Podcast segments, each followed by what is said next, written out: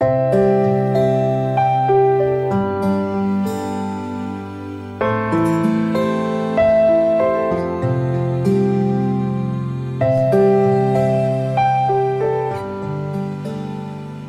兄姐妹平安，每天五分钟，牧师陪你读圣经。今天我们要读的经文是马太福音二十一章十二到十七节。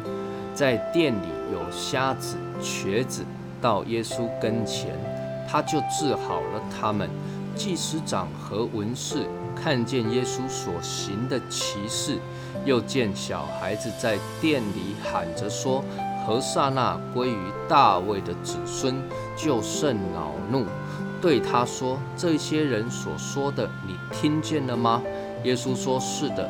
经上说，你从婴孩和吃奶的口中完全的赞美的话，你们没有念过吗？”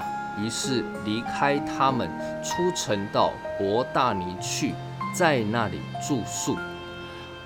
延续上一段的经文，耶稣来到圣殿的外邦人院，看见有许多的摊贩、小吃店、银行，他们在那里吵杂、喧嚷、热闹，叫卖声此起彼落。之后，耶稣很生气，把这一些人赶了出去，推倒兑换银币、摊贩桌子，洁净了圣殿之后。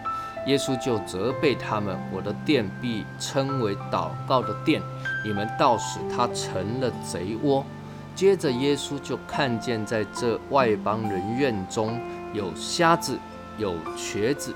那么，这一些瞎子、瘸子，按照律法的规定，这些有残疾的人，他们是不能够进到圣殿的内院去敬拜上帝的。他们顶多只能够来到外邦人的院，包括使徒行传，彼得也在圣殿回廊的美门遇到了瘸腿的，向他乞讨。彼得就说了：“金和银我都没有，只把我所有的给你。我奉拿撒勒人耶稣的名叫你起来行走。”于是拉着他的右手扶他起来，他的脚和踝子骨立刻健壮了。就跳起来，站着又行走，同他们进了圣殿，走着跳着赞美神。所以耶稣在外邦人院医治了这一些瞎子、瘸子，使他们可以进到圣殿中去敬拜上帝。这也就是耶稣决定圣殿所要表达的真正的意义。圣殿，外邦人的愿，这里是让人祷告。寻求上帝的地方，这里是让人可以与上帝恢复敬拜关系的地方，这里是让人的生命得着自由的地方，这里是让瞎子、瘸子得着医治的地方。那么，耶稣医治了瞎子与瘸子之后啊，就有小孩子看见这一幕。小孩子真的很天真，很诚实，他们就开心的喊着说：“何山那归于大卫的子孙。”没想到祭司长和文士他们就很不是滋味，甚至恼怒，去质问耶稣说：“你听见小孩子讲话了吗？”耶稣说：“是的，因为经上记着说啊，你要从婴孩和吃奶的口中完全的赞美的话。”耶稣的意思是祭司长、文士啊。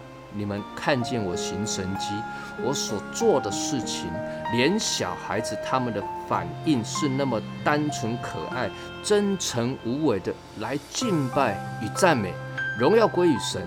那么你们怎么就因此恼怒了呢？难道你们还不如这些小孩子吗？祭司长不是最靠近神的吗？文士不是教导圣经、教导律法的知识分子吗？你们怎么可能不懂？怎么会不明白呢？亲爱的弟兄姐妹，这也在提醒我们：我们不要因为信耶稣久了，在教会久了，甚至是牧师传道人，我们对神的作为，对耶稣正在教会行在我们当中的神机骑士啊，毫无感觉，麻木不仁。求主帮助我们回转，像小孩那样的单纯，跟着耶稣的脚中，经历神的作为。愿神赐福于你。